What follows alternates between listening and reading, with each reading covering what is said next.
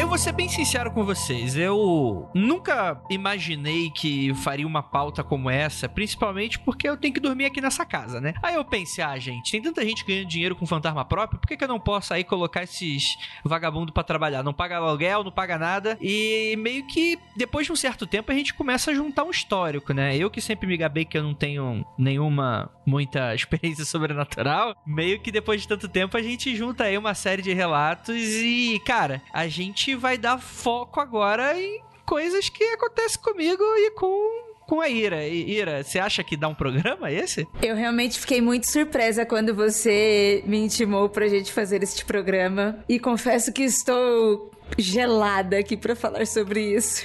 Ah, mas é porque eu tenho um fantasma esfregando a bunda em você nesse exato momento, né? Não, mas aí se for assim, então tá bom. Então deixa eu virar, né? que isso? Pra mim encoxar ele.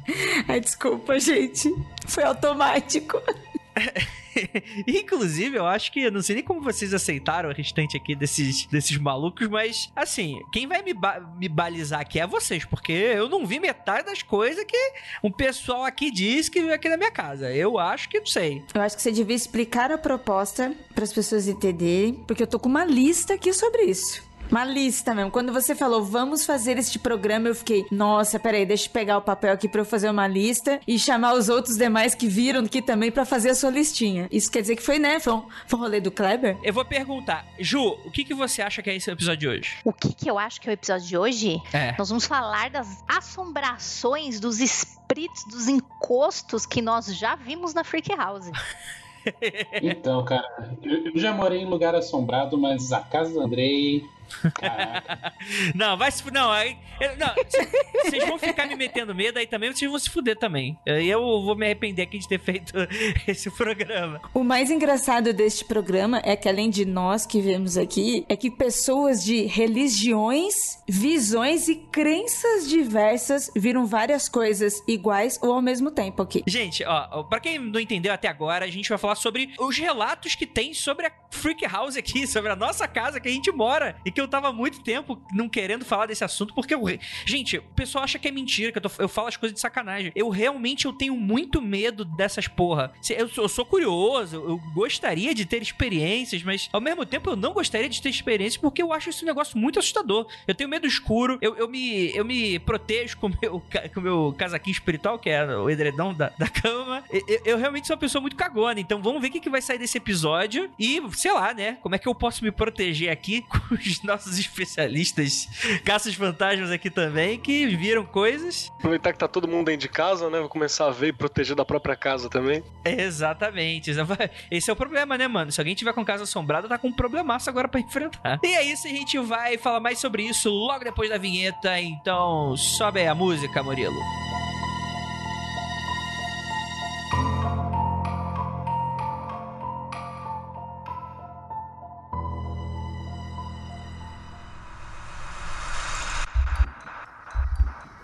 Não há nada de errado com seu áudio.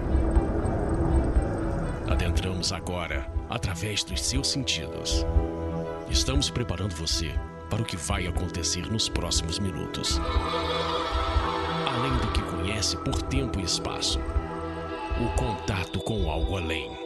Não conte para ninguém e nunca olhe para trás, pois este é Mundo Freak Confidencial.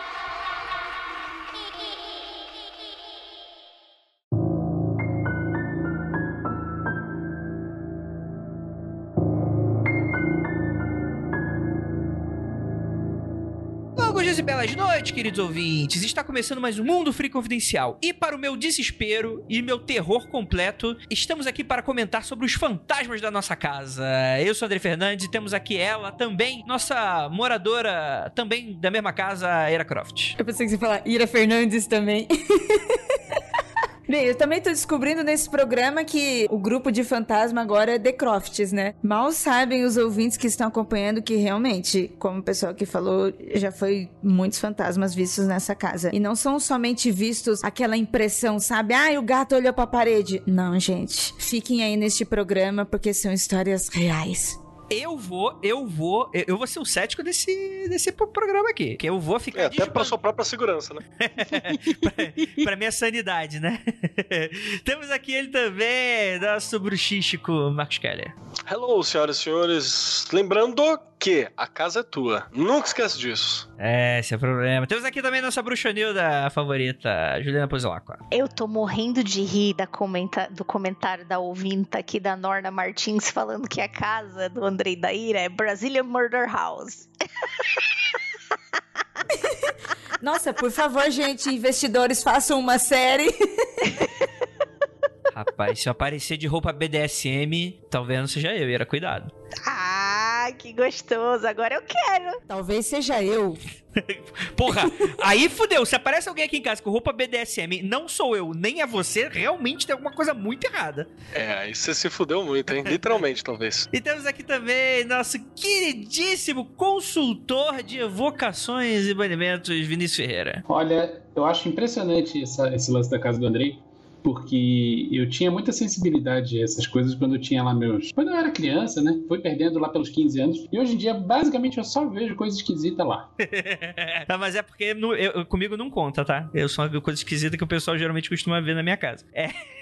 mas sabe, Vinícius, uma coisa que você falou de realmente você ver. Eu acho muito legal quando o Andrei, tipo, ele tá morrendo de medo. Aí eu venho aqui e falo pra ele: aconteceu isso. Aí chega a Ju, que a gente não combinou nada. Ela, eu vi isso. Aí chega, você, chega o Ken olha, eu vi isso. Aí ele, tipo, não vai, vai assim, duvidando, duvidando. Aí chega você para colocar a cerejinha. Olha, tô vendo isso aqui na sua casa, Andrei. Não, mas isso aí é. Vocês estão combinando isso para me assustar, porque é divertido assustar os outros. Eu, eu sou o que mais gosta de assustar os outros, então tô tendo que lidar aí com essa situação agora. Mas, gente, antes da gente começar esse assunto, eu tenho um recadinho agora para você. Seguinte, nos siga nas nossas redes sociais, você vai lá no Twitter, no arroba mundo freak, no nosso Instagram, com live toda quarta-feira de quarentena aí, com a Ju e com a Ira. Temos também canal no Twitch, canal no YouTube e muitas redes sociais que você vai encontrar aí no post desse episódio. E entrem lá em www.mundofreak.com.br e se você curte nosso trabalho, quer manter a gente aqui nessa quarentena muito doida, você vai lá no apoia.se barra confidencial, link também no post, e você vai poder ajudar a gente a manter esse trabalho maravilhoso, além, é claro, de participar dos grupos secretos, ver transmissões ao vivo das gravações, da maioria delas pelo menos, e também ajudar também com muitos outros projetos que a gente está fazendo. E além disso, tenho mais esse recadinho aqui.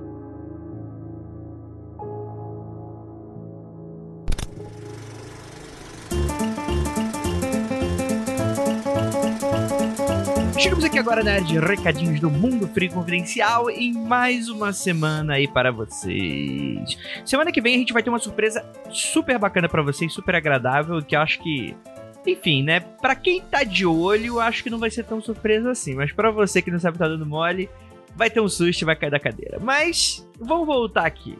Siga-nos nas nossas redes sociais, lá no arroba Mundo Freak e no arroba Mundo Freak no Instagram. E falando de Instagram, as meninas Eracroft e Juliana estão fazendo lives toda quarta-feira, a partir das 10 horas da noite, contando historietas assombradas dos ouvintes. Então, aproveitem e corre lá toda quarta-feira, às 20 horas, no Instagram. Arroba Mundo Freak, tudo junto. E temos aqui também uma pequena noticiazinha para dar para vocês. Finalmente a gente decidiu fazer do Magicando um projeto próprio, né? Não um projeto dependente do mundo freak, né? Mas um projeto aí que, que tá aí para alçar é, grandes, grandes voos e coisas do tipo, né? É, então, a gente decidiu separar a campanha de financiamento coletivo Magicando Mundo Freak. Isso serve para duas coisas, gente. Primeiro, porque eu não sei a proporção de que vocês eram apoiando tudo a mesma coisa. Então, pra gente dedicar metas e recompensas específicas para o ouvinte do Magicando, a gente decidiu criar essa nova campanha. No fundo, não vai mudar muita coisa. Se você já apoiava o Mundo Freak pelo Mundo Freak, você continua apoiando. Se você apoiava o Mundo Freak pelo porque você gosta muito do Magicando, nem sempre que estaria escutando o Mundo Freak, mas se é mais pro Magicando, você agora tem a oportunidade de apoiar lá. Escolha um ou outro ou mantenha os dois, né? Continue no Mundo Freak e fique no Magicando. A gente fez isso justamente para que esse dinheiro vá justamente para questões de equipamento, servidores esse tipo de coisa que o Magicando já tem próprio, né? Magicando, por exemplo, a gente só grava presencial, então os equipamentos, é, a gente vai ter novos projetos para lá e coisas nesse sentido, tá bom? É, fica aviso para vocês. E falando de Magicando, a sua dose capirotácea quinzenal, é, tem uma coisa bacana que tá rolando agora. como a gente está nesse momento de isolamento social, a gente está decidindo fazer uns testes e estamos fazendo nosso primeiro curso à distância. Isso mesmo, a gente vai ter aí um momento de encontro com ouvintes. Então, galera, é para você que é basicão, que poxa, quer entrar nesse mundo, mas não sabe o que e tal, a magia do caos é sempre uma excelente pedida e ainda mais a coisa bem basiquinha que é sigilos e servidores. Então, para você que tem alguma preguiça ou simplesmente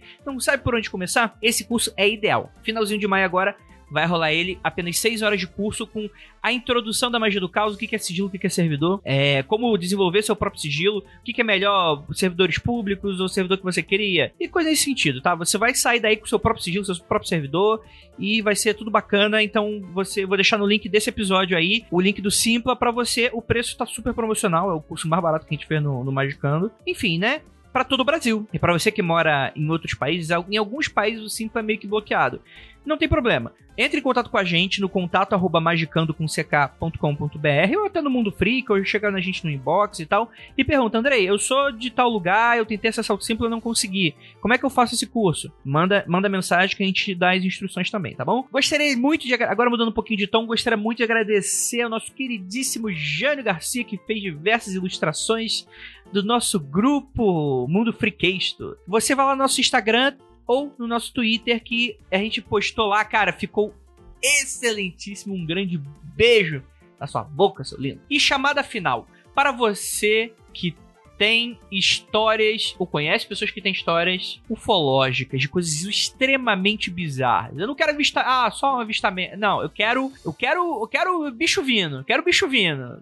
Brincadeiras à parte, a gente tá à procura de relatos super bacanas sobre é, avistamentos e tal. Se for esse caso, é, caso você já tenha mandado, é, não é aconteceu comigo, é, é o Criptologia, a segunda temporada, coisa que eu já venho anunciando há algum tempo. Ele tá para sair, a gente só tá terminando mais algumas entrevistas e estamos em busca de mais material pra gente finalizar a temporada, já que infelizmente eu não vou poder estar tá saindo para entrevistar pessoas. A gente vai estar tá buscando aí também novos materiais, tá bom? Então, caso você tenha essa história, conheça essa história, tem alguém que tem uma história escabrosíssima, você manda para contato arroba mundofreak.com.br que a gente continua o papo lá, beleza? Então é isso, bora para esse episódio que tá me dando calafrios até agora.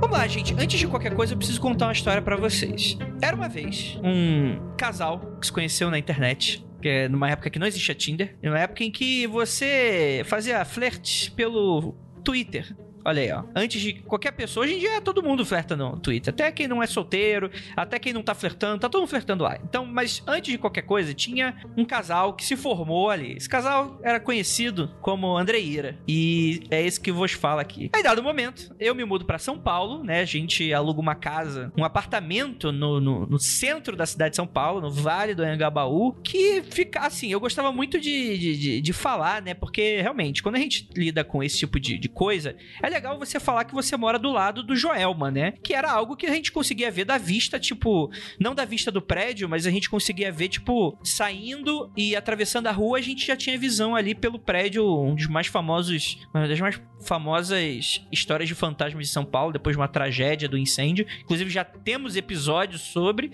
um dos primeiros episódios do Mundo Freak, e a gente morou lá durante muito tempo. Você quer falar um pouquinho desse apartamento, Ira? Bem, como a maioria dos prédios no centro de São Paulo, nos grandes centros urbanos, era um prédio muito antigo. Ele devia ter no mínimo 60 anos.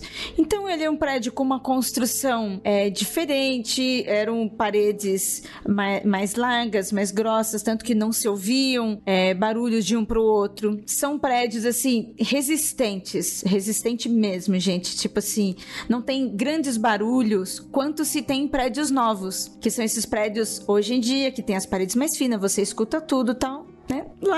Muito sossegado quanto a isso, não tinha nada. Mas por serem prédios antigos, são prédios cheios de histórias. E o nosso prédio era um prédio onde muitas pessoas se suicidaram. Então ele já veio, ele era muito carregado, assim, já tinha uma impressão muito carregada. Independente se a pessoa estivesse vendo alguma coisa ou não, ou tivesse aquela, ou tivesse alguma mediunidade. Mas ele já tinha, assim, um ar meio pesado, né? Aquela coisa do, do elevador antigo pra caramba, é, tudo na frente, assim, a sua prédio, aquela coisa cinza, né? Como diz o tinha o Joelma ali pra, pra dar esse impacto. E muitas pessoas que passaram por este apartamento era uma kitnet, viram impressões, fantasmas, muitas coisas ali também. O que eu acho interessante é que a gente fala, tipo assim, a gente já começa. É um bom setup de história de terror, né? Não, um prédio que aí a gente descobre que tem muitos suicídios e tal. Mas assim, eu vou ser bem sincero, eu nunca vi nada nesse, nesse apartamento. É, assim como eu também nunca vi nada nesse aqui, nunca vi nada de nada. Mas é, as histórias chegavam, né? E, e não era comum. A gente não chegou a presenciar nada de bizarro, nada de suicídio e tal, mas depois de um tempo morando lá, meio que as histórias acabam chegando a você. E como é esses prédios aí antigos, né? Prédios de kitnet, né? Então você vê que geralmente quem mora quem tá começando a vida, ou, ou quem tá numa situação financeira é, não tão boa, né? Coisas assim, né? Do, de centro de São Paulo, né? É bom a gente falar também que o centro da cidade de SP, ele tá sendo ainda, né? Ele não, ainda não tá totalmente, né? Mas ele ficou durante muito tempo abandonado. Hoje já tá mais revitalizado, que é, é, mais ou menos a época que a gente morou, já tava começando, ou no meio do processo de revitalização do centro de São Paulo, né? Então tinha muita gente voltando, mas é, não duvido que era tipo assim, que eram. Aquela região ali foi de pessoas que, que quem morava eram pessoas de muita é, baixa renda, né? Que moravam do, do lado onde trabalhavam, ou que, enfim, né? Tinham lá várias famílias, esse tipo de coisa, né? Muito prédio invadido também, né? Prédios abandonados e por aí vai, né? Por diversos motivos. Entende-se também, é claro, ah, todo lugar tem uma história, todo lugar antigo vai ter histórias. É claro que sim. Não quer dizer que em outro lugar também não tenha acontecido isso. É claro que suicídios, assassinatos, todo esse tipo de crime é passível de acontecer em qualquer lugar. Mas quando a gente fala que o nosso prédio ele era conhecido por isso, é porque eles aconteceram muitas histórias consequentes antes da gente morar lá, são histórias antigas mesmo, mas são é um volume muito maior do que qualquer outro prédio comum. Sacou? Pra não, não parecer que a gente tava impressionado com qualquer coisa, sabe? Não é isso. Ele tinha esse estigma porque, pô, entre vários prédios ali que já aconteceram vários crimes, o nosso caso, ele aconteceu muitos suicídios. Ou às vezes, assassinatos famosos, como o caso do Martinelli, que também ficava a duas quadras da nossa casa. Sim, sim, sim, sim. Então, mas assim, quando a gente coloca isso pro ouvinte, isso aí fica muito fácil da pessoa meio que romantizar a situação, né? Só que assim, para mim eu nunca tinha visto nada até as pessoas começarem a comentar depois de pelo menos um ou dois anos morando lá, né? É, vocês lembram desse antigo apartamento, gente? Eu lembro. Eu lembro também. Acho que quem mais chegou a frequentar foi o Keller, né? Foi, foi na época do, do Calciferum, né? Você deve ter ido lá também, né, Vinícius? Foi, foi justamente para fazer o. para levar os exemplares do Andrei, que eu fui lá pela primeira vez. E já tive uma primeira impressão meio esquisita, assim, sem ninguém ter me falado nada. Eu, eu presenteei o Andrei na época com um apoiador de sonhos que era para limpar a carga pesada, todo preto, inclusive, para isso. Ficava na porta da casa dele, que era para dar uma, uma puxada. E era um daqueles de. de que, eu, que é pra, pra área externa mesmo, que é pra, que é pra bater um sol e tal, porque a, a linha não era linha orgânica, né? Era feito de linha sintética, que era para não estourar fácil mesmo. Ah, tá. E, e, e você nunca me falou isso. É, fala, comentei, mas vou ficar fazendo você ter medo da tua casa, caralho. Você não tem escolha, mas tem que morar naquela porra.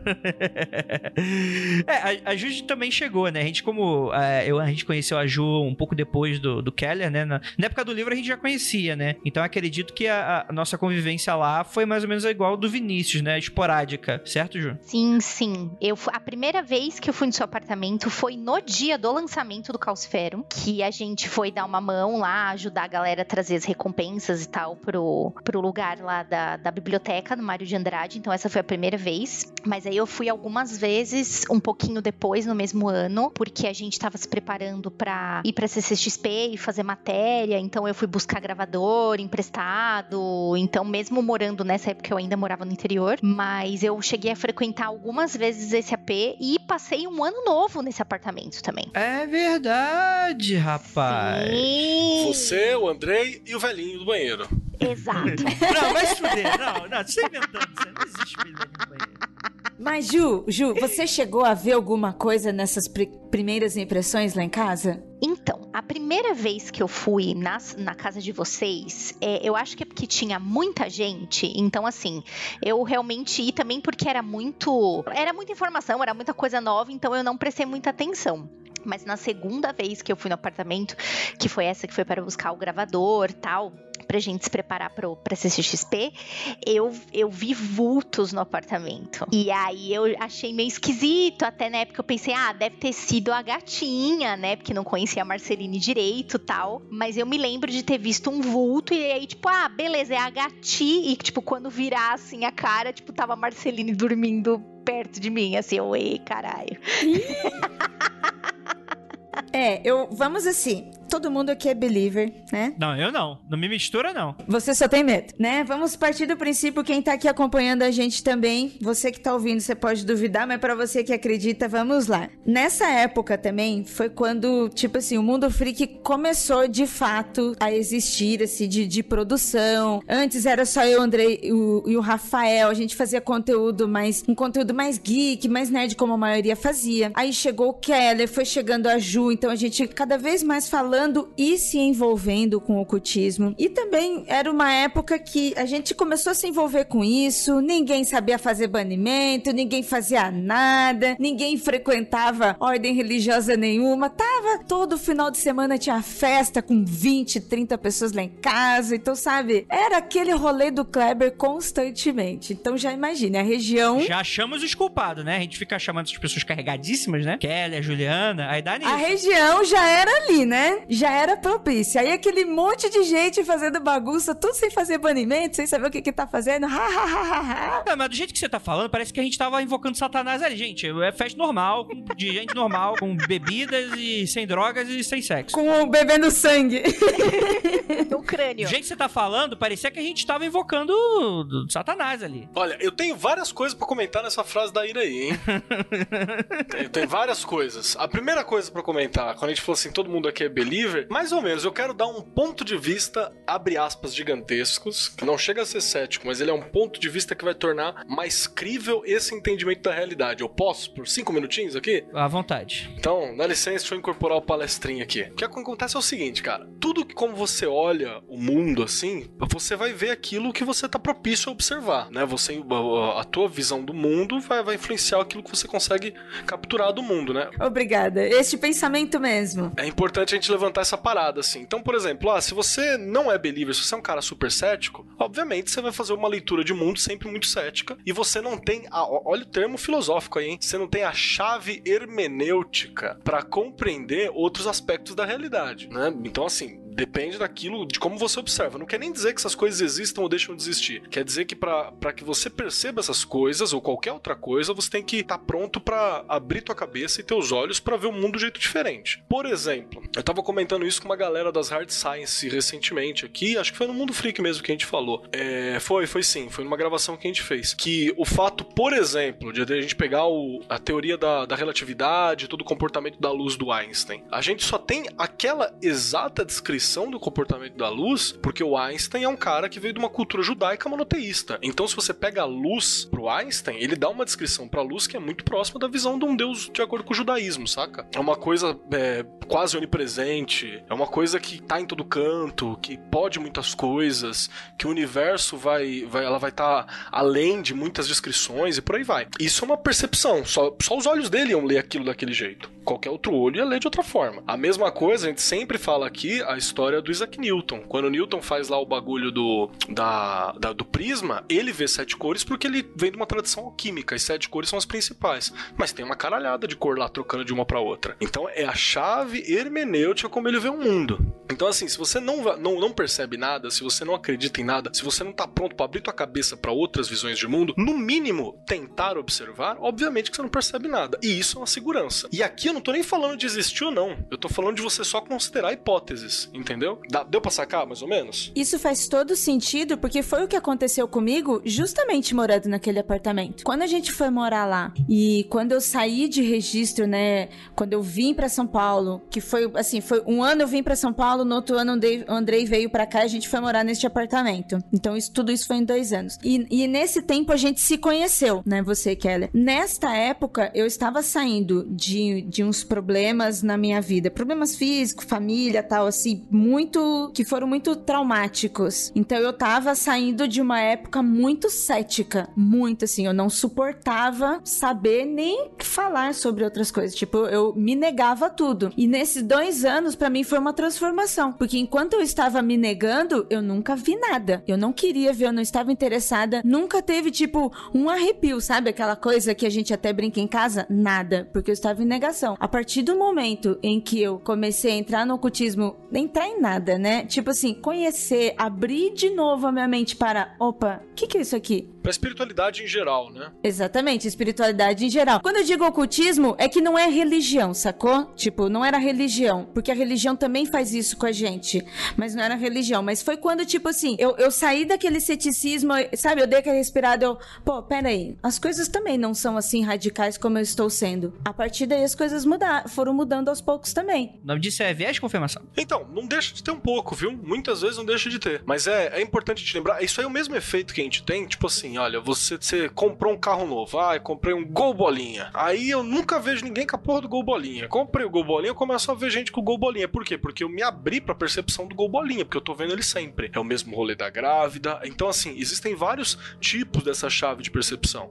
Se eu for chegar, tipo, uma sala, tem uma sala. Aí eu boto naquela sala lá um cara cético. Ele vai ver uma sala, tal, parede. Se eu boto um designer ali dentro, ele vai ver uma par de outras coisas que o cético não percebeu. Se eu boto ali dentro um arquiteto, o cara vai ver uma par de outras coisas que nem o designer nem o outro não percebeu. Se eu boto um filósofo ali dentro, ele vai ver outra parada. Porque cada um deles tem uma chave hermenêutica, uma chave de tradução da realidade diferente. Então é, é, é bom lembrar isso, porque às vezes a gente, a gente sempre acha que, ah, não, isso aí é crendice, então é menor. Então, mais ou menos, né, cara? Se você for procurar aí, tipo, tem uma galera, uma puta paulada de cientistas que tem suas crenças, suas percepções. Isso não interfere no seu trabalho, pelo contrário, dá às vezes para ele um, um outro olhar para dentro do trabalho. Então é a gente saber entender esses outros valores, saca? Falei alguma bobeira? Ju, Vinícius? Acho que não, cara. Tudo certinho. Também acho que não. Tá, então é só porque pra gente tirar essa parada da sala, assim, porque senão, sei lá, o cara da Play aqui fala, ah, não vou ouvir essa porra não, porque tá falando dessas paradas. Mas não, a gente tá falando sobre outra percepção, né, cara? No mínimo, pode rolar uma história interessante pra você, né? É, então, mas, mas eu acho que isso aí, eu, eu acho que você tá tocando num ponto muito interessante, porque às vezes tem, tem gente que coloca de maneira muito simplista. Exato. Porque eu acho que é muito confortável a gente chegar e a gente definir o que, que a gente acredita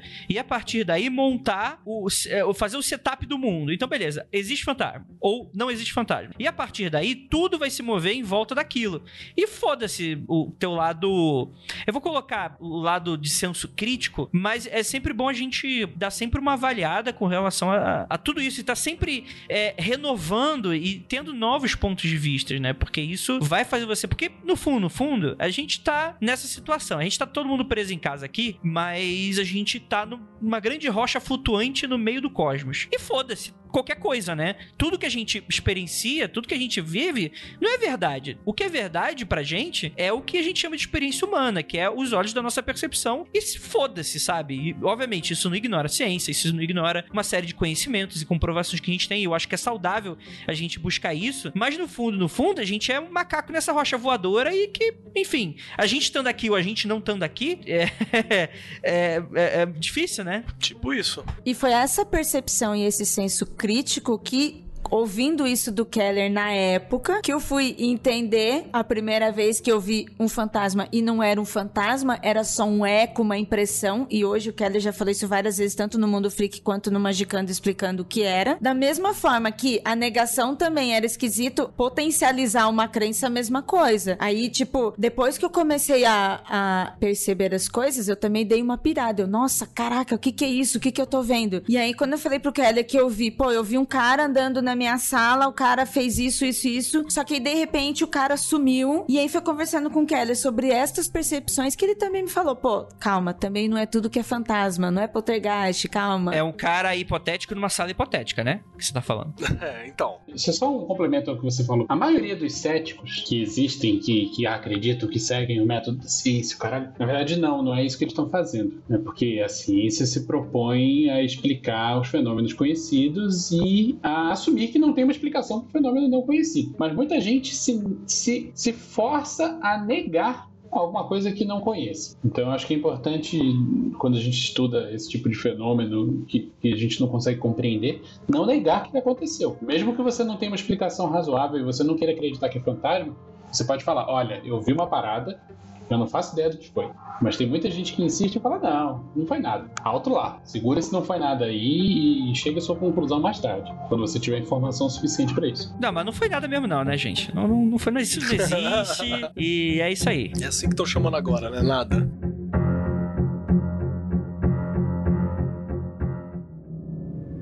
Então eu vou começar a contar o que aconteceu. Olha só, deve ter mais, assim, não tenho a melhor memória do mundo, às vezes eu lembro durante a conversa, saca? Porque tem umas coisas que. que por, isso, que tem diário, né? Pra você registrar essas paradas. Porque às vezes acontece mais coisa do que a gente gostaria. E eu me lembro de duas, duas situações na casa do senhor Andrei, essa casa antiga. O Andrei normalmente ele ficava sentado ali no, no computador, né? Computadorzinho numa cadeirinha branca que tinha também, que era uma cadeirinha tipo de redinha branca. Era um dos dois lugares ali onde ele ficava. E aí eu tava sentado no sofá, e eu tava conversando com ele e tal, na moral, eu me lembro que eu gostava muito de olhar pra varanda, né? Tinha uma varandinha bacana ali, na, nesse apartamento. E aí eu virei, na hora que eu virei, eu peguei, tipo assim, o que parecia ser uma silhueta de um senhor, de um senhor, tipo, caminhando até o banheiro. Numa boa, assim meio encurvadinho e tal, pá. Você não, eu não conseguia ver direito é, uma silhueta, assim, entrando. E era, era bem louco, porque ele foi rápido e eu percebi virando assim no banheiro. Até aí, ok. Nesse dia foi onde eu vi a paradinha, uma parada entrando no banheiro, depois eu fui até no banheiro, dei uma olhada e tal. E eu brinquei, sei lá, anos depois, acho que um ano depois, que eu falei pro Andrei que eu tinha visto ali o, o senhor.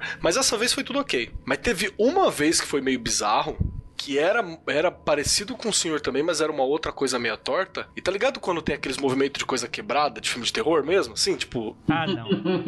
Quebrado? Então, ele tava, ele tava observando pela porta e começou olhando de cima, quebrado, da porta do banheiro. E, tipo, baixou pela lateral, assim, do, do, do da, da madeira. Aí ele deu uma baixada olhando e, e era vergonhoso, né? Porque voltou para dentro.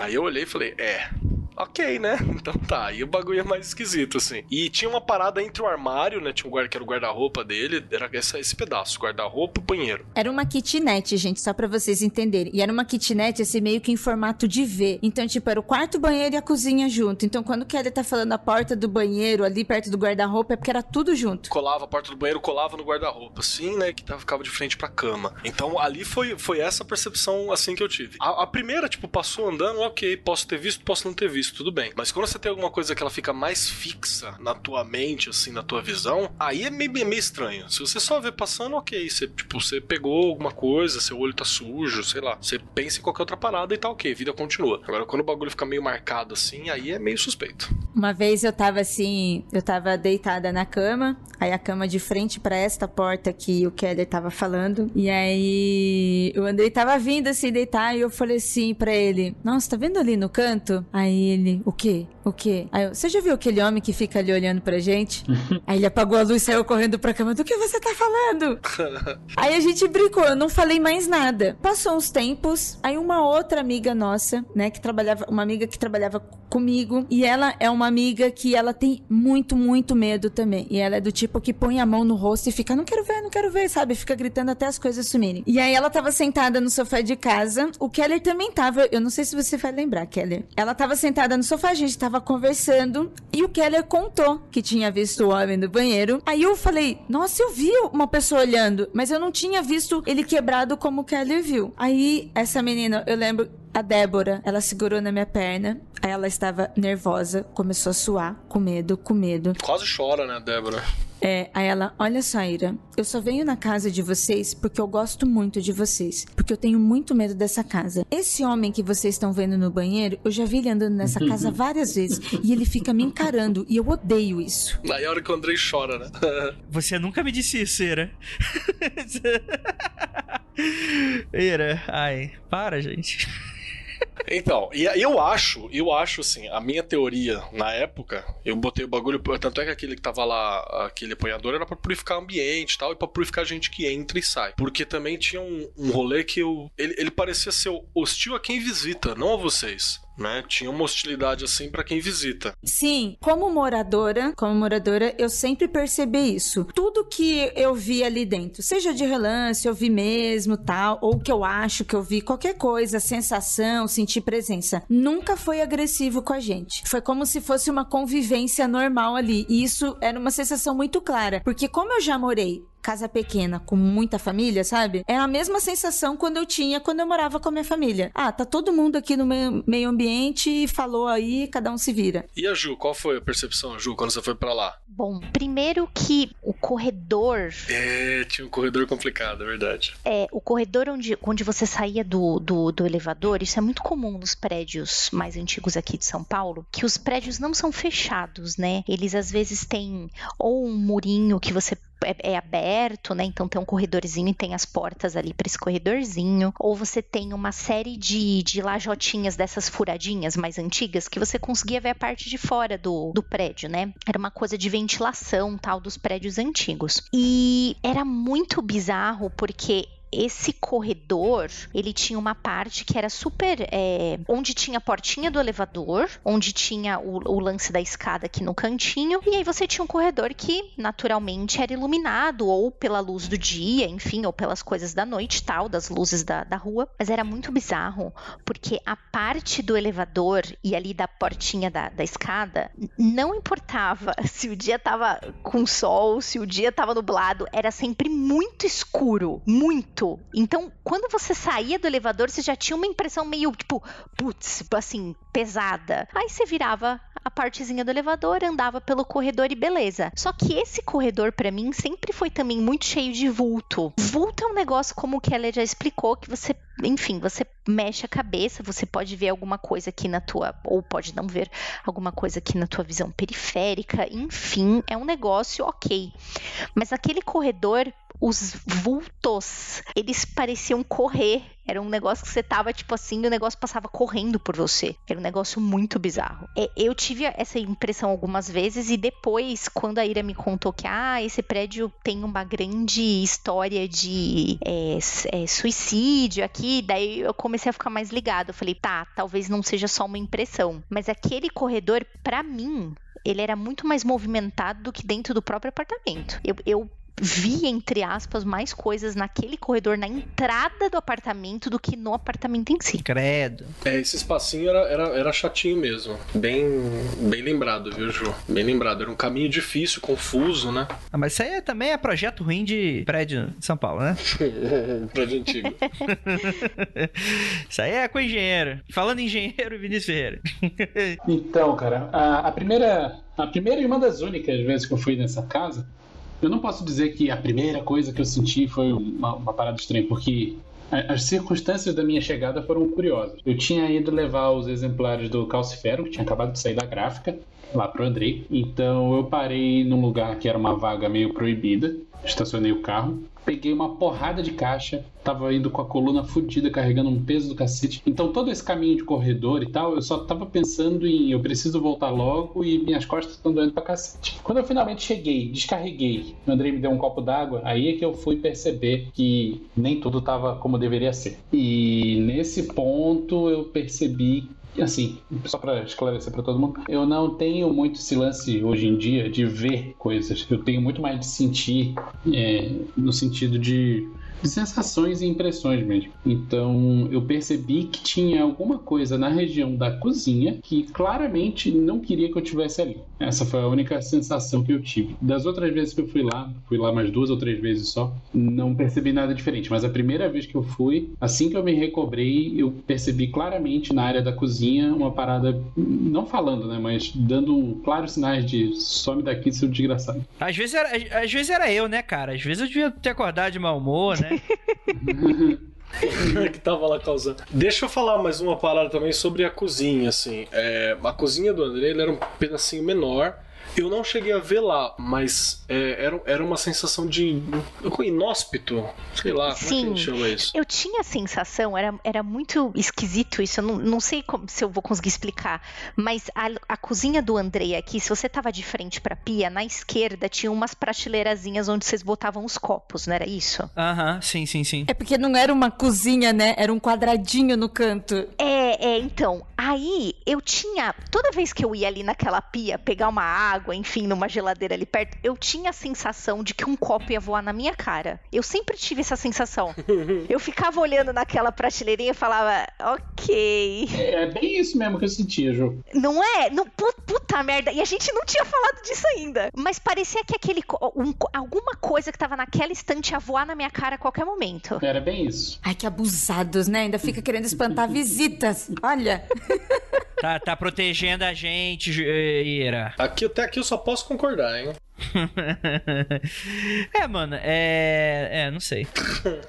Andrei, conta da, da cerveja. É, então, é que assim, é- esse lance da cerveja não, não, não tem relação fantasmagórica, assim. É um lance que o pessoal que acredita em essas coisas de energias e vibrações e tal, é, leva em conta. O que que acontece assim? Eu e ele, a gente é um casal relativamente tranquilo, a gente não briga. A gente não briga no geral, assim, né? A gente tem nossas discussões, coisas de rotineiras de relacionadas a coisas de casa e tal, que é normal, né? Quando você tá lidando com uma outra pessoa, com outra vivência, com outro, ou, é, é, outras questões, assim, é normal que, principalmente nessa área de convivência, no início de relacionamento, você precisa alinhar várias coisas e tal. Mas uma das vezes que eu e ele a gente brigou feio, assim, brigou muito feio, é, foi algo que marcou bastante. E é, é aquele tipo de coisa que, como eu falo, tipo assim, é, faz parte daquelas séries de coincidências que às vezes você achar que é só uma coincidência parece um pouco forçado quando a pessoa acredita nesse tipo de coisa, né? E dá pra falar que essa foi meio que a única que a gente teve nesse apartamento dessa, dessa magnitude, né? A gente tava, a gente tava brigando muito, a gente tava discutindo, falando alto, né? Ira me bateu. Não, mentira.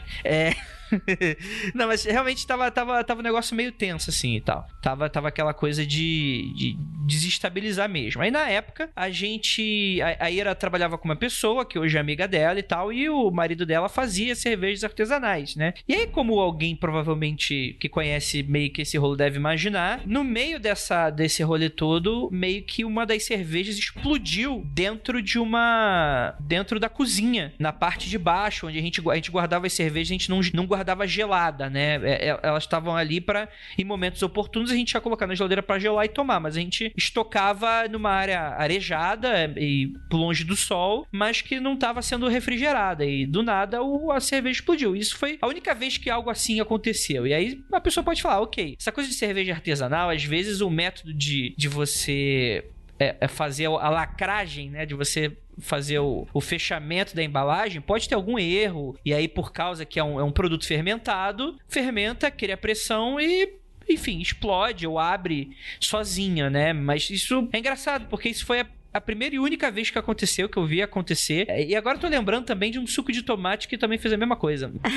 Mas é que, assim, só pra também. Era uma cerveja artesanal e tal. Tem todo. Pode ter. Tem todas as explicações físicas para terem acontecido isso. O estranho foi como aconteceu, assim. Não, não, não estourou em cima, como estoura, sabe, qualquer garrafa de pressão. Ela estourou no meio e ela explodiu, assim. Ela sujou tudo em volta. Foram vários caquinhos. Foi bizarro, foi bizarro. Foi um negócio bizarro. Eu fui conversar com o marido da minha amiga, fui falar, ó, estourou, claro que eu não falei, não falei nada desse negócio de energia, né, gente? Senão qualquer pessoa acha que eu sou louca. Eu fui lá e falei, pô, eu perdi uma das cervejas, até porque eram caras, né? E aí foi a única cerveja de fabricação dele, a única que aconteceu isso. Ele não fez nada diferente na hora de lacrar a garrafa, na fermentação, nada. E a gente não descobriu como que isso aconteceu. Foi um negócio bizarro. Então, aí é legal você ver o Andrei tentando dar desculpa, né? Tipo, ah, não, mas talvez foi, é, não, não sei. É, é o que eu tava falando do cético idiota, né? É por isso que eu gosto quando entra as histórias do segundo apartamento, este aqui. Porque agora não é só mais eu e o Keller com ah, impressões. Não, agora a gente tem mais gente aqui, ó. Mais gente. Até em gravação de podcast já rolou, ó. Já rolou gente vendo aí. Não, não tem não, tem não. Para de. Para de. Para. Para. Para que isso não existe, não. É, não, mas é, tem uma história também que vocês esqueceram. Que assim, é que na verdade, isso aconte... a única coisa bizarra que aconteceu uma vez, que eu lembro, que, tipo assim, é o tipo de coisa que eu não tenho explicação. Quer dizer, eu acho que eu até tem. Às vezes eu inventei isso na cabeça, tive uma impressão bizarra, aquela apofonia, né? Tipo, um conjunto de sons que deu a impressão que fosse outra coisa, né? Tipo, você tem a impressão que alguém te chamou na rua quando claramente não foi ninguém e tal. Mas foi uma vez que eu tava sozinho em casa, a Ira tava viajando, é, e aí na época a gente só tinha uma gatinha, que era a Marceline, né? Na época que ela era paz e amor, hoje em dia ela é, ela é a personificação do deus da guerra, de qualquer cultura que você queira nomear aí. E, e na época, beleza, a gente tinha essa gatinha e tal. E eu tava no computador, de costas pra, pra cozinha, né? E eu escutei alguém colocando. Sabe aquele barulho de quando você coloca o copo em cima da pia de mármore? Que é aquele. É um barulho muito característico, assim. Alguém apoiou o copo ali depois que acabou de beber uma água, por exemplo. E eu escutei esse barulho. A primeira coisa que eu. Que eu que eu pensei, porque eu sou uma pessoa muito racional e muito cética e muito inteligente, eu, falei, porra, Marceline, não é algo comum dela, devia ter subi, subido na pia, e aí esbarrou em algum copo que devia estar lá, e o copo deu aquela sambadinha, né? E aí foi esse o barulho que eu escutei. E aí eu levantei, virei de costas pra ir lá na cozinha, para ver o que, que a, a, a gata tava subindo na pia, que não podia, a gente não deixava, e aí eu vejo a gata saindo do banheiro.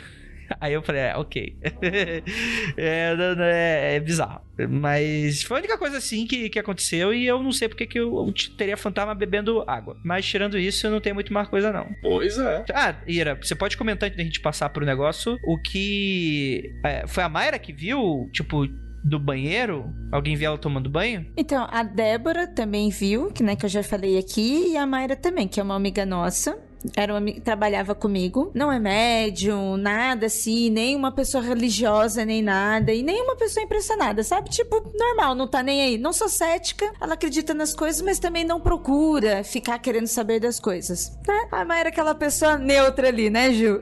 Igual eu, é pessoa inteligente. Ah, pronto. Vinícius tem outra definição. A Mayra não fica duvidando de ninguém, não. É, como diz ela, eu sei o cu que tem. e a Mayra, como a gente trabalhávamos juntos, tanto a Mayra e a Débora, ela, elas moram em outras cidades. Então elas dormiam muito lá no apartamento com a gente. E aí ela falou que uma vez ela tava tomando banho. Como era apartamento de kitnet, ele era bem pequenininho, não tinha box, era só cortina. E ela falou que tava tomando banho e de repente ela sentiu assim atrás da cortina como se tivesse alguém olhando ela. Aí no, no tanto é que ela falou que no impulso, na hora que ela sentiu isso, ela nem pensou ser um fantasma, não. Ela já pensou realmente um homem, sabe? Né? Mulher ainda, você já pensa, puta que pariu, o que que esse, que que esse maluco aqui no banheiro? Aí ela falou que, tipo, meio que veio uma sombra. Aí ela puxou o braço e plá, abriu assim a cortina e nada. É isso aí. Ah, deixa eu só lembrar que vocês estão, que o apartamento ele ficava num dos locais tidos como mal assombrado né, em São Paulo, que é ali no Vale do Angabaú, né? Vamos lembrar disso. Ah, sim, é, né? A gente tava no epicentro é, ali, né? Embaixo do Vale do Angabaú você tem um rio ali. Tinha aquela história de que era um local onde muitos índios foram levados no período. E também tem o, o Durante muito tempo foi o recorde de suicídio em São Paulo. Até acho que alguém parar de fazer essas contas e divulgar. A ponte lá, a pontezinha seca, né? Sim, o viaduto do chá. Não, é o próprio nome, né? Gabaú é. significa na linguagem que eu não lembro qual. Rio do mau espírito, né? É, o Ayangá é, um, é uma entidade ou um espírito ruim, né?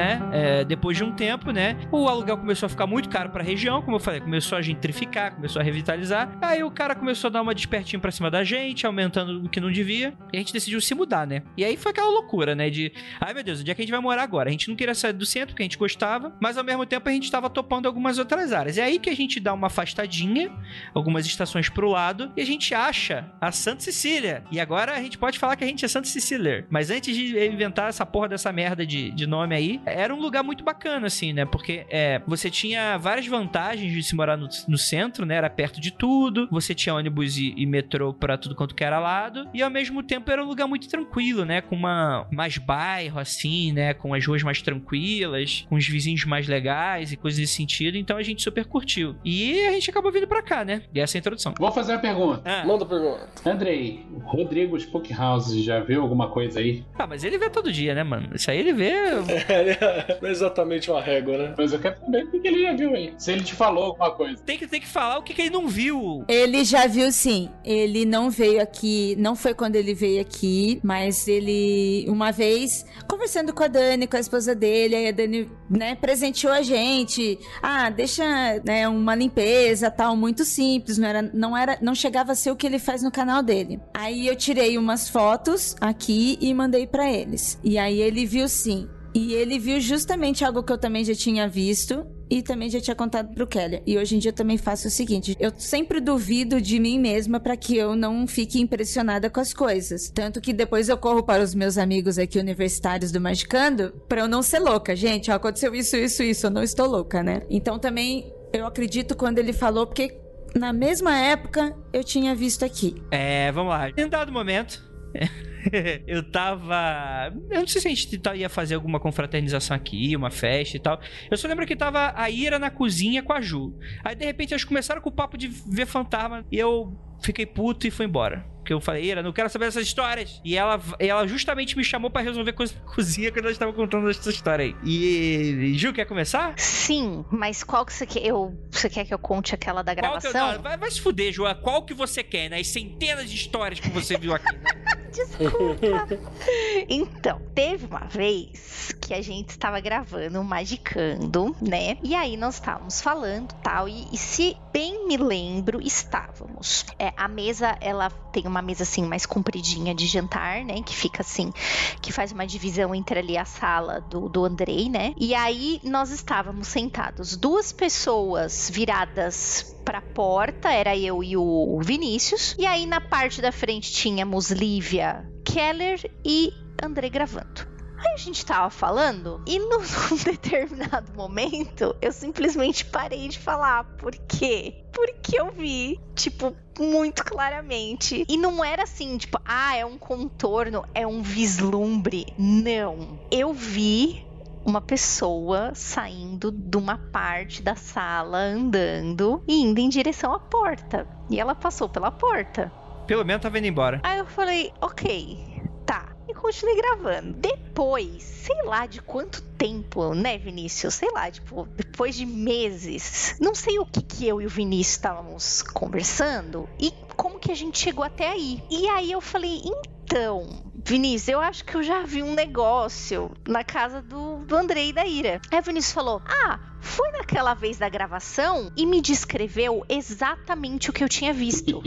Isso lembrando que eu sou uma porta de sensibilidade. Né? Aí eu falei, falei, Venâncio do céu, né? Porque a gente chama o Vinícius de Venâncio.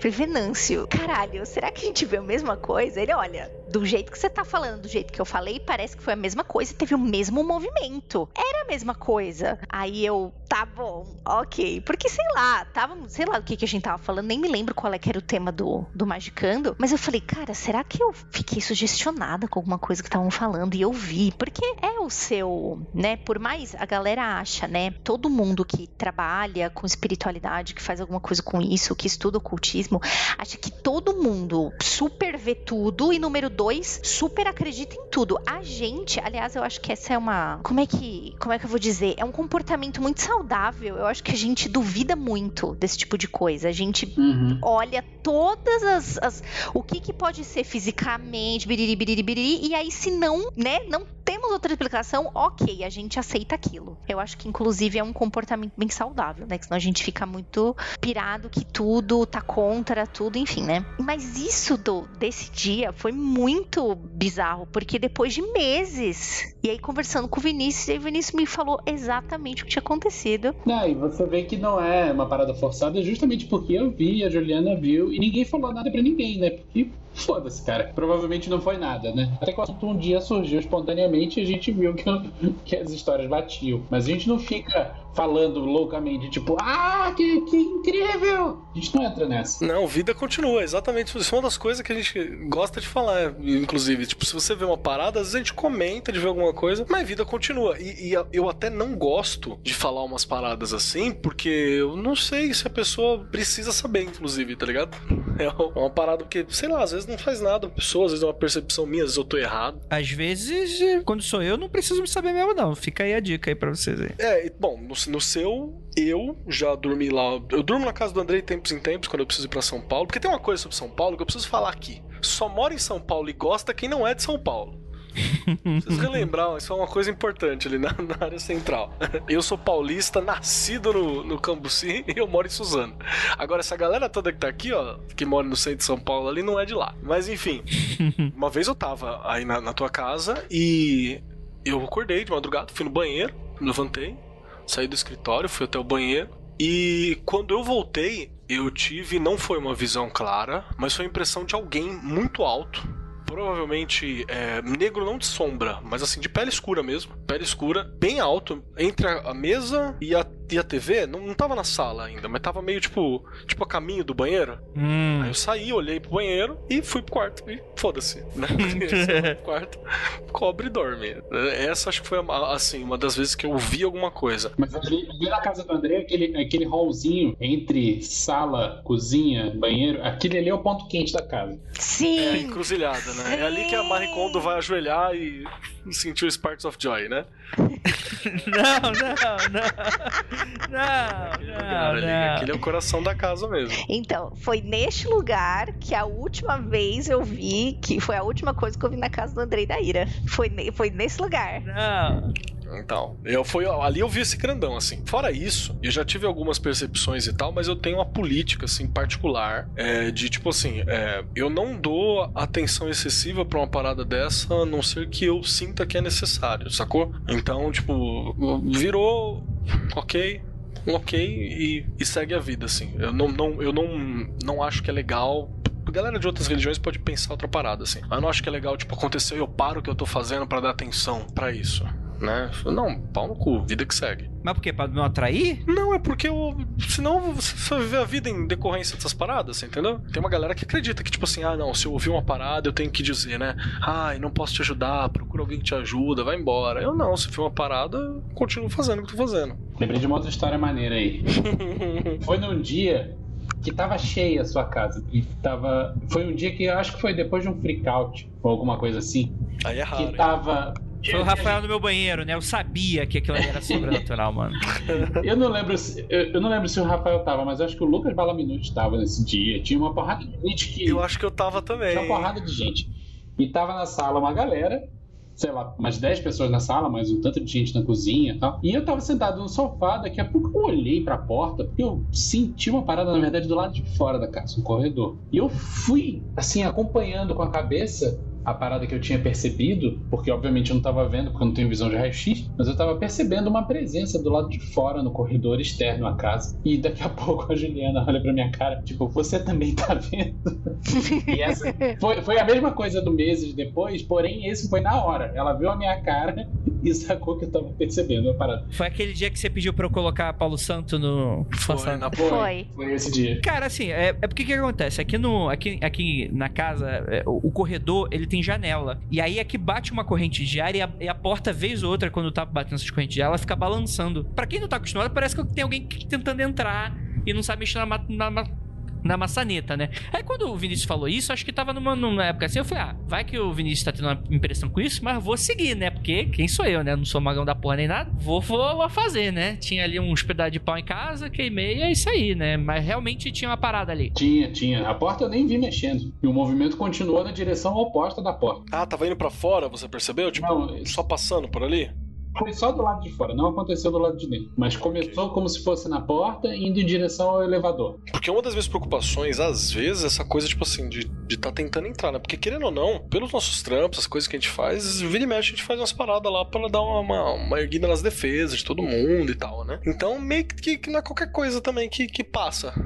É importante lembrar isso. Uhum. A história com, com o Spook House, que não é uma história com o Spook House, né? Ele depois fez uma limpeza e foi mais ou menos isso, Kelly. É como a gente tem vocês como nossos amigos, pessoas mágicas que levam isso a sério, sempre levantaram defesas de tudo, né? Pra gente. A gente sempre teve essas defesas e a gente sempre confiou nisso, mas não quer dizer que, tipo, a gente, ah, vacila e deixa assim, né? Você tem que estar tá sempre de olho. E aí teve uma vez que eu vi aqui em casa, aí eu vi passar como se eu, uma, passar uma pessoa sair da sala e ir pro quarto. E aí hoje, quando essas coisas acontecem, para que eu não fique impressionada ou, ach- ou na dúvida, sabe aquela coisa de visão periférica, eu geralmente eu olho e vou atrás. Quer dizer, quer dizer que eu seja, ai, nossa, fodona forte. Não, gente, né? Se eu tiver com medo, eu não vou fazer isso. Mas se eu não sentir nada, eu vou olhar. Eu sou Zé Povinho, né, gente? Quero saber o que, que está acontecendo na minha casa. E aí eu fiquei olhando, não voltou, não aconteceu nada, não vi mais nada. O Andrei saiu e veio conversar. Saiu assim do, do escritório, veio conversar comigo na sala. Aleatoriedades, blá blá blá blá blá blá. E aí veio de novo. E aí eu consegui ver. Era um cara, tinha mais ou menos a altura do Keller. Não era nem gordo nem magro. Eu fiquei olhando bem, ele encostou na parede e ele estava usando uma camiseta azul royal, gente. Prestei atenção nisso. E aí, de um lado, o Andrei conversando. Além de fantasma, tem mau gosto. né? Pelo amor de Deus. Oxi. Era um rapaz, assim, mais ou menos de uns 30, 30 e poucos anos tal. Tava olhando pro nada, não estava olhando pra mim, mas eu estava olhando fixamente pra ele. Não vi como carne e osso, assim, desse jeito, mas eu também não vi tão anuviado, sabe? É como se fosse um holográfico ali, né? Meio esquisito de explicar. Até porque. Eu, como eu não, não sou médio, não trabalho com isso, pra mim é, é só uma visão, né? Nem quero, inclusive. Exatamente. E de um lado eu vendo isso, e do lado o Andrei falando comigo. E eu sei que o Andrei morre de medo, né? E o Andrei falando um monte de coisa, blá, blá, blá, blá, blá, blá. E eu não tava nem ouvindo quando ele tava falando, e o negócio do lado, e eh, o espírito do lado. E eu só ficava, e agora? E agora? Aí o Andrei passou por ele e ele sumiu, sabe? Meio que virou fumaça. Aí, coincidentemente, nesta mesma semana, a gente encontrou com, com o Rodrigo Spookhouse. Aí a Dani me procurou, ah, Ira, não sei o que, papapá. Aí eu mandei as fotos e aí ele viu. Só que ele também, né, nas visões e nas crenças dele, ele falou que não era nada. Ele falou assim, ah, era, sei lá, algum espírito que tava passando por ali, de repente entrou, não ficou, saiu. E aí ele falou sobre as defesas, que foi isso que o Kelly tava falando. Aí ele falou, a casa de vocês está muito bem protegida. Ele só pode ter passado, tipo, o que ele furou é porque ele estava passando, não era nada de mal, e depois ele saiu. Então tá bom. É isso aí. Que vai embora, né? Agora é tipo Central do Brasil do Astral. Todo mundo passa aí. Eita, cara. Eu nunca mais vi. É, é, é. Cara, mas, mas assim, essa casa aqui eu acho legal que assim, é, felizmente, a, é, a gente tá numa situação um pouquinho mais bacana, né? Então, uma casa já que tem, tem dois cômodos, né? Um a gente faz o nosso escritório, é, a gente tem um quarto e tal. Então, é, é uma das. É, é- é uma casa legal, diferente da nossa kitnet, que é assim, né? A kitnet, se tu, se tu abrir o armário, quer dizer que tu errou o banheiro, né? Não, não tem muito onde, onde, onde fazer e tal. Mas eu, eu sempre tive medo de morar em casa grande. Essa que nem é grande, assim. Mas, tipo assim, em casa com vários cômodos, que é essa porra. De você virar um cômodo e de repente tá Satanás ali. E o que, que você vai fazer? Eu não sei. Eu acho que. Você não tem medo desse tipo de coisa? O que, que eu faço se eu ver alguma coisa? Na verdade, eu acho que ainda tá faltando uma história. E aquela senhora, senhora negra de pano na cabeça que fica na cozinha? Ai, meu... essa é melhor, porque essa todos nós aqui vimos, menos o Andrei. Não, vi não. Essa você não viu, Vinícius? Essa tava lá na. na- na- mas. Mas você sentiu ela já, Vinícius? Senti, mas não vi. Aham. É, eu também já senti, mas não vi ainda não. A senhora de, de, de paninho na cabeça. Eu, eu me lembro do pano meio branco com os detalhes em roxo. Não me lembro da roupa. E tá sempre atarefada, assim. Tá sempre, tipo, away, assim. É tipo a avó cuidando da casa, né? É meio que uma parada assim, é. É assim que eu vejo aqui, que ela me lembra, não é igual, não tem nada a ver nem fisicamente, estilo nem nada, mas ela me lembra a minha avó por esses cuidados de casa. Sabe aquela mulher que fica cuidando, cuidando de todo mundo na casa? Que fica passando o paninho, é, Ela tá sempre ocupada, né? pegando É. o que caiu no chão. Colher de pau na mão. Molhando plantas. É, deve ser ela que cuida das minhas plantas mesmo, pra não morrer isso aqui, né? Porque... É, porque se depender de você, né? Aqui as plantas estão condenadas à morte, né? tipo o inferno das plantas, né? Não, aqui é, aqui é, o, é o Sheol das plantas, mano. A planta vem aqui pra sofrer. Se a planta foi muito ruim, vem aqui pra ela cuidar. Mas você, você falou aquela hora, nossa, e se eu encontrar alguém, o que que eu faço? Aí não deu tempo de eu responder, né? Porque eu já ia responder, eu chamo o Ju e, a- e o Keller. Até eu chegar aí, bichão. É, então. Não, mas eu- eu, assim, brincadeiras à parte, eu sei que a gente tem auxílio e tal, mas é o tipo de coisa que eu sei que às vezes não é nada. Às vezes tá lá e tal, não vai fazer nada, e etc. Às vezes nem existe. É, é, talvez nada disso exista, inclusive. Mas, Então, é, cagamos. Segue a vida. é, então, mas eu, eu não sei, eu tô nessa grande expectativa de quando eu ver eu vou morrer, eu vou desencarnar e vou ser mais um dos fantasmas. E é isso. Mais alguma história, gente? As crianças. É, tem as crianças. Criança, eu preciso falar, eu nunca percebi criança lá. Não que eu me lembre, assim, nem energia que eu tenha chamado de criança. Apesar de ter tido aquele rolê com os docinhos e tal, né? Não é uma coisa que eu tenha, tipo, a perceber. Tá, então, eu- antes de qualquer coisa, eu já contei essa história no Magicano, mas eu quero que as pessoas tirem um pouco isso da cabeça, porque eu tenho uma explicação muito razoável para esse lance dos dois. O que que acontece? A Ira, o trabalho dela é remoto na maioria das vezes, mas às vezes ela fica alocada. E beleza, ok. O, a questão toda é que, em dado momento, eu acordei um dia, e beleza, né? Aí onde o pessoal tá falando que tem um hallzinho, assim, é, é meio que um corredorzinho, é o lugar ali onde fica é, uma encruzilhada entre o quarto, a cozinha e a sala, e o banheiro, né? Aí eu tava acordando, aí eu olhei pra baixo, aí eu vi um pirulito. Aí eu falei, caralho. Aqueles pirulitos, sabe, que dá em doce de Cosme Damião, pequenininho, com plásticozinho e tal. Eu olhei pra aquilo e falei, tá. A Ira não costuma comprar esse tipo de coisa, eu também não, só temos no doce aqui em casa. E as gatas, até onde eu vi, sa- Satanás não, não come doce, né? Então elas não devem ter sido elas. Aí eu olhei né, pra aquilo, mas eu guardei, né? Eu falei, ô, Ira, você comprou algum doce? Ela falou, não. Aí eu, beleza, deixei guardado e tal. Em outro momento, uma semana depois, eu encontrei de novo um doce no mesmo lugar. Parecia, sabe quando tu coloca, tipo, oferenda pra algum deus? Tipo, você tava na porta da entrada do quarto. Aí eu falei, caralho, mano, o que que tá acontecendo aqui? Só que aí, eu, des- desmistificando um pouco, em dado momento, eu sei que a Ira recebeu um mimozinho de alguma empresa que ela tinha ido, de alguma coisa com uma bolsinha que tinha um docinho e eu acho que foi aquilo que caiu da bolsa. Então isso é a explicação pra um dos dias. Que caiu duas vezes milimetricamente no mesmo lugar. Lógico. É. Essa é a explicação de como o doce foi parar na sua casa, Andrei. É, então, mas não sei se é algo sobrenatural, se é herê, se é o que que é. Não sei. Não, se, for, eu, eu já acho maravilhoso. Eu queria que meus fantasmas aqui me dessem doce também. Olha, mas parou de aparecer, infelizmente. O pessoal deve estar com medo aí de- da diabetes não tá mandando mais nada, não. Diabetes astral. Ou pelo menos não tá. Os doces. Não tá mandando doce zero, né? Zero açúcar. Mas é essa a história dos doces. Ah, não tinha um lance de alguém tava fazendo alguma coisa de Ganesha nesse período? Tinha, assim, acho que era a Ju e a... Eu tô sempre fazendo coisa com Ganesh, mas eu me lembro da Ju ter ido numa parada de Ganesh nessa época também. Não sei se ia carregar a Ira ou se tinha falado com a Ira, não foi? É, eu levei a ira. Olha aí. Aí a gente associou, falou que legal, né? Aí eu fui, mas eu não fiz nada aqui em casa. A gente só fez lá. Porque como eu não tenho conhecimento, então eu não faria nada sozinha, não tentaria sozinha. Então aquele dia a gente foi, foi muito legal, eu curti, a gente levou flores e tal, rolou um monte de coisa. Mas eu não fiz nada aqui em casa depois, eu não trouxe pra casa. Mas ele foi com você. Ah, isso sim. E se eu não me engano, o Andrei também achou doce outras vezes, não foi só uma. Ah, é, eu não lembro. Não tô lembrado. Bem, das crianças, eu vi uma vez, a gente tem duas gatas aqui e uma delas gosta de brincar bastante, que é a Kitty. E a Kitty, ela pula bastante alto na parede, ela pula nos móveis, ela brinca mesmo. E aí teve uma vez que eu estava trabalhando no quarto, o Andrei não estava aqui, eu estava sozinha, e eu escutando a Kitty brincando pra lá e pra cá, e até é normal, ela sempre faz isso. E aí, normalmente, quando ela tá bagunçando muito, que ela começa a derrubar livros, né, que o gatinho começa a escorregar nas coisas, aí eu levanto, saio brigando com ela. E aí eu tava escutando bastante barulho, mas eu não vi cair nada, e aí eu estranhei estar em silêncio, sabe, porque ela é tão barulhenta que, igual criança, quando tá muito quieta, você acha que tá em arte. Aí eu saí bem devagarzinho, porque eu pensei, ela deve estar aprontando. Saí devagarzinho, aí quando eu olhei, ela tava brincando no meio da sala, com as patas assim pra cima, como se alguém tivesse segurando e rodando ela. Ah, não, mentira. Ela tá sendo abduzida? E aí eu fiquei olhando assim, e a Kitty, tipo, rodando assim, sabe que nem quando um adulto pega uma criança pelos dois bracinhos e fica rodando? Ah, não, vai tomar no cu. Não, não. Isso tá, não. Isso é mentira, não é possível.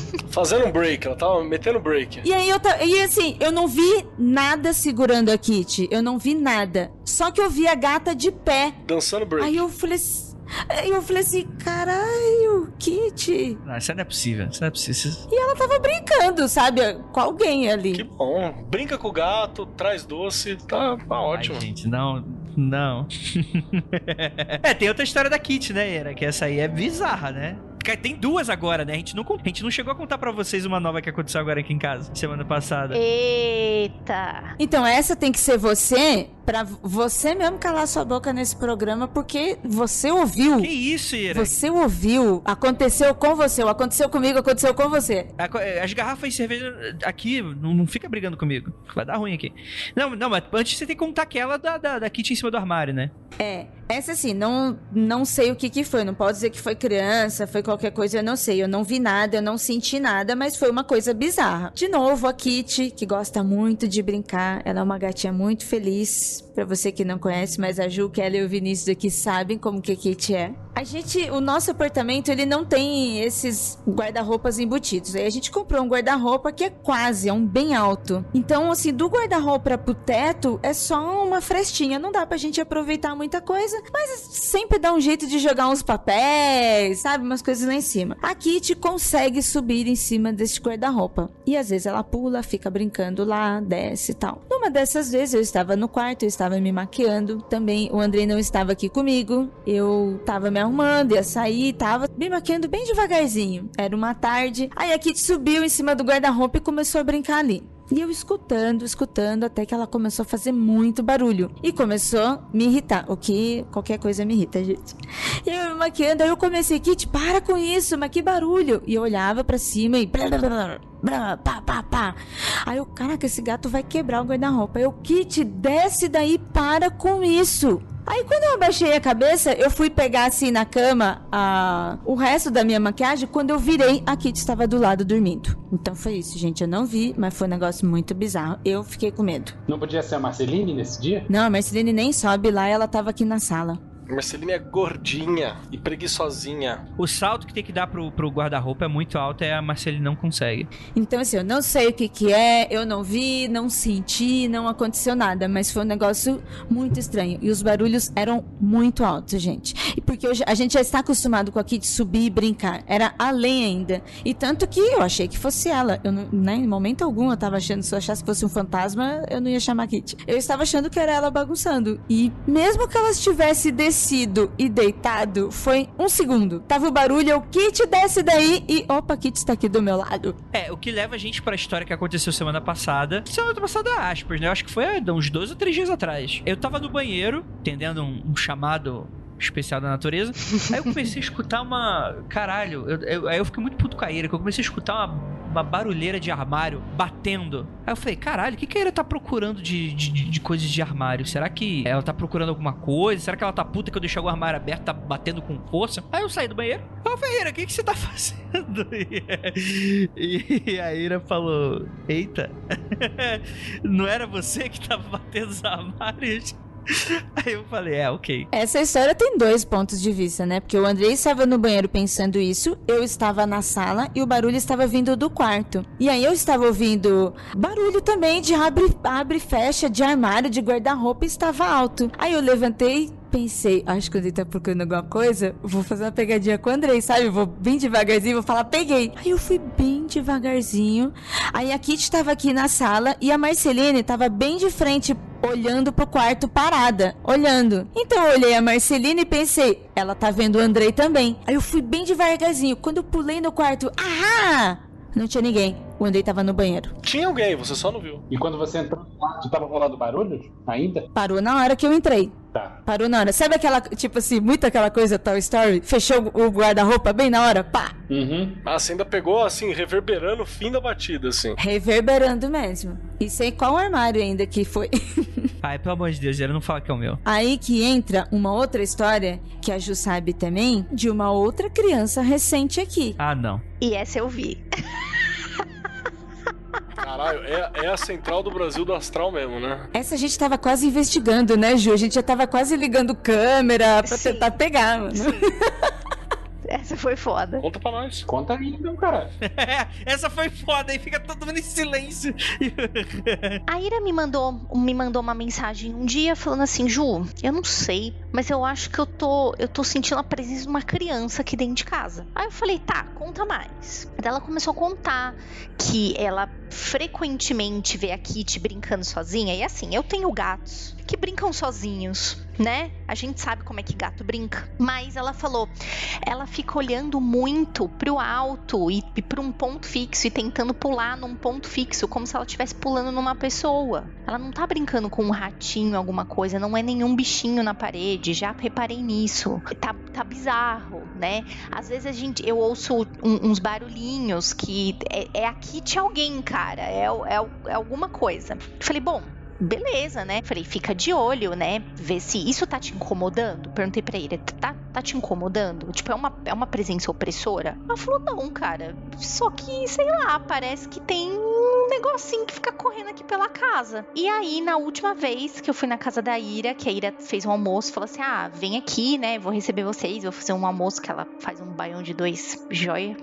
Muito bom. Aí eu estava na cozinha com ela, eu tinha acabado de chegar, e aí ela falou assim: Ju, eu vi. E eu tava com uma blusa amarrada na cintura. Ela falou assim: Ju, eu vi a criança, tipo, puxando a barra da tua da tua blusa. Sabe quando criança, tipo, fica tia, tia, tipo, puxando assim? Aí eu falei, tá, isso foi agora? Ela foi. Aí beleza. Estou conversando com a Ira, aí tipo, ah, quer que eu te ajude alguma coisa aqui na cozinha? Piquei uns negócios pra ela. Quando eu me viro para aquele lugar que o Vinícius falou que é o lugar crítico da casa, que é o, o hallzinho onde fica a porta da cozinha, a porta do banheiro, a porta do quarto, eu vi nitidamente uma criança saindo correndo para dentro do quarto. Ela saiu, tipo, sabe quando você vira e a criança, tipo, ah, e sai correndo? Danadinha, né? Ela saiu correndo e virou pra direita, que a direita é onde fica a cama e os armários. Aí eu pensei, eu vou lá ou não vou? Porque se eu for lá, imagina, tipo, vou entrar no quarto da minha amiga do nada, tipo, nossa, pessoa se metendo na casa dos outros, né? Pega uma chinela havaiana e vai na fé. Aí eu só virei pra Ira, eu só virei pra ele e fiz assim, Ira, eu vi ela e ela passou correndo pra dentro do seu quarto. Aí a Ira foi e olhou, tipo.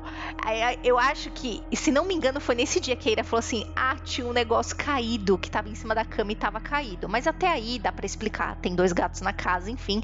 Mas ela encontrou um negócio que ela tinha deixado em cima da cama caído no chão. Ai, nossa, isso para mim, esse dia foi tão um alívio, porque eu já estava há dias falando pra Ju e ninguém via nada aqui em casa, ninguém sabia. Eu já tava, falei assim, gente, eu tô ficando muito louca. É sério, tipo, sabe, eu tô impressionada demais. Aí eu, eu falei pra Ju, falei, eu vou tentar tirar foto. Eu vou tentar. Eu tava tentando tirar foto do fantasma, gente. Já tava surtando já. Eu já tava surtando. Então quando a Ju falou, Ira, eu viu. Ai. Isso que a Ju falou no quarto é, além do negócio ter caído, tava assim. Eu, eu já fui faxineira, né, gente? Sou filha de empregada doméstica, então, tipo, arrumar a casa pra mim é um negócio muito chato. Quer dizer, é chato pro Andrei, coitado, que tem que conviver isso. Que bom que, que em casa você não fala isso, né? Você fala pros outros, né? Então, tudo bem. Pera aí, que isso não é aval pra você, não.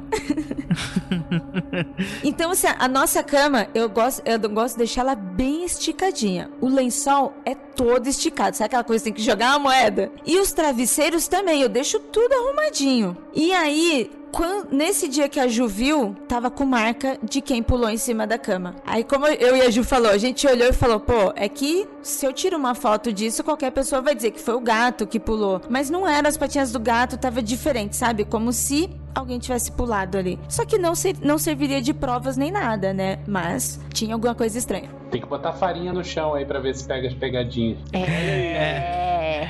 Atividade, é claro, é, você vai vir limpar depois a farinha, né? Faz um bolo. Chama o Frater MG pra fazer um bolo. Com a farinha do chão no meu quarto, vai ficar uma beleza. O pão que o diabo amassou. Pode chamar assim, inclusive.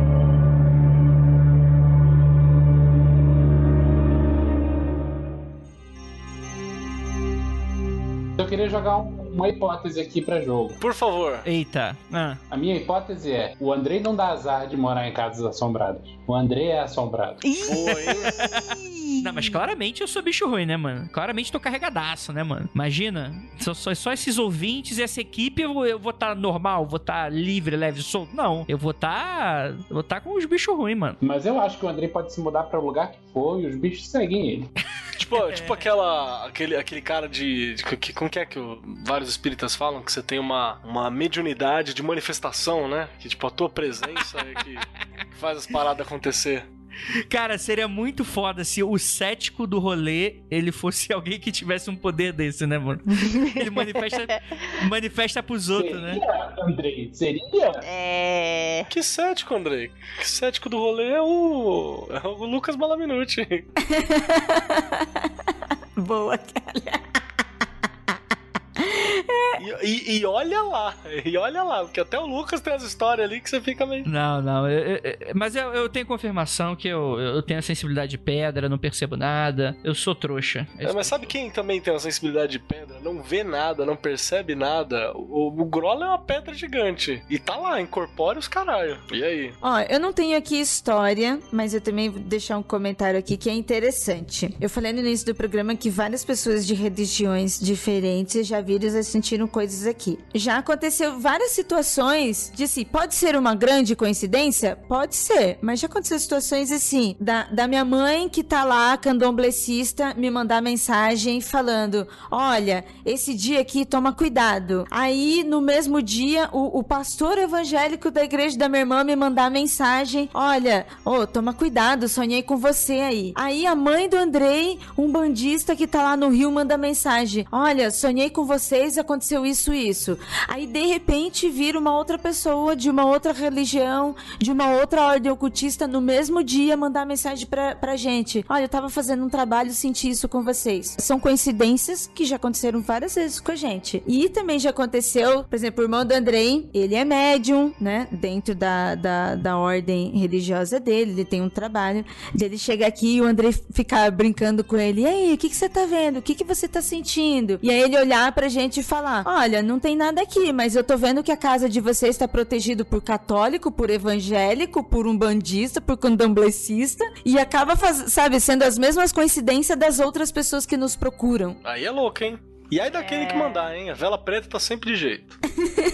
Então, assim, são coincidências que eu acho interessante. É, ah, não é um fantasma em si, mas digamos que, sei lá, o alinhamento de energia das pessoas, sabe? Mesmo que não seja, ah, não, não, é, não estamos falando de fantasma, mas naquele dia específico, é, o universo está conspirando e toda, como se todas essas pessoas fossem, recebessem o mesmo sinal. Eu acho isso super interessante. Eu não sei como falar mais sobre isso, como estu- comprovar isso, mas é algo que pra mim me intriga de uma forma legal. Ah, que bom, né, mano? Porque aí as pessoas importantes. Então, você aí que quer mandar maldição pra Freak House, Manda dinheiro e pau no seu cu. sabe que primeiro você vai ter que atingir o Keller Ju e Vinícius. Ah, vai se fuder, caralho.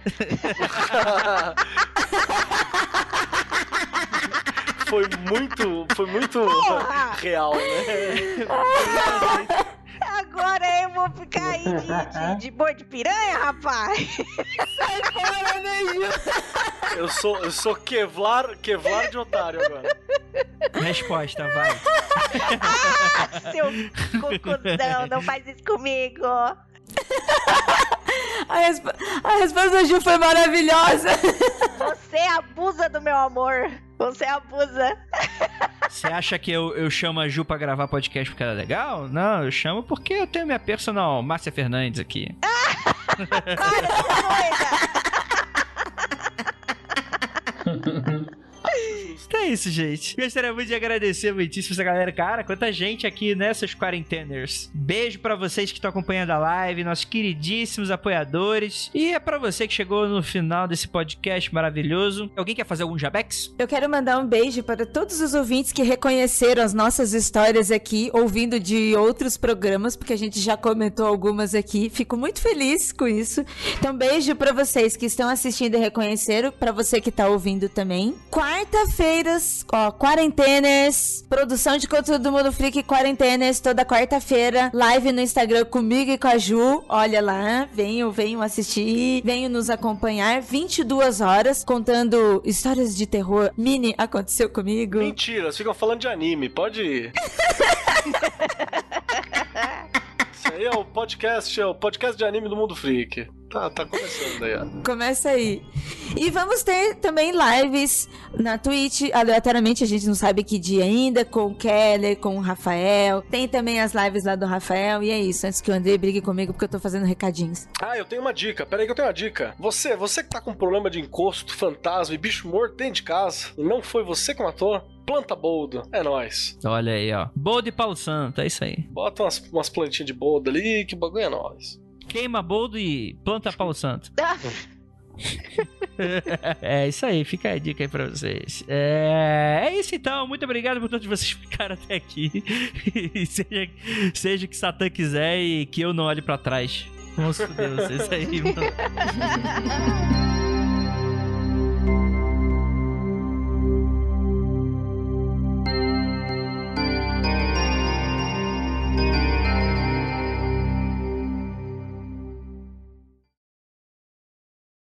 mundofreak.com.br